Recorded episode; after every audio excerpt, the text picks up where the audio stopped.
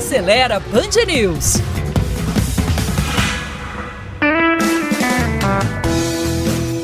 Olá, amigos da Band News. Com as altas temperaturas do verão, o motorista deve aumentar os cuidados com o sistema de arrefecimento, também chamado de sistema de refrigeração do motor, para evitar um superaquecimento que vai deixar o motorista pelo caminho e com uma conta de oficina que costuma causar um estrago significativo no orçamento.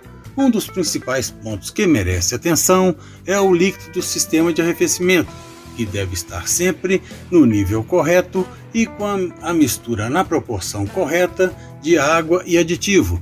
O dono deve consultar o manual do veículo para observar corretamente o nível e a mistura e utilizar apenas aditivos de qualidade. É preciso fazer uma manutenção preventiva desse sistema, pedindo ao mecânico que confira problemas de vazamento, checando as mangueiras, abraçadeiras e tubulações principalmente nos encaixes. Confira também a união da colmeia com as partes plásticas do radiador, o reservatório de expansão, os selos do motor, o sistema de ar quente e a bomba d'água, além de checar também a válvula termostática e a ventoinha.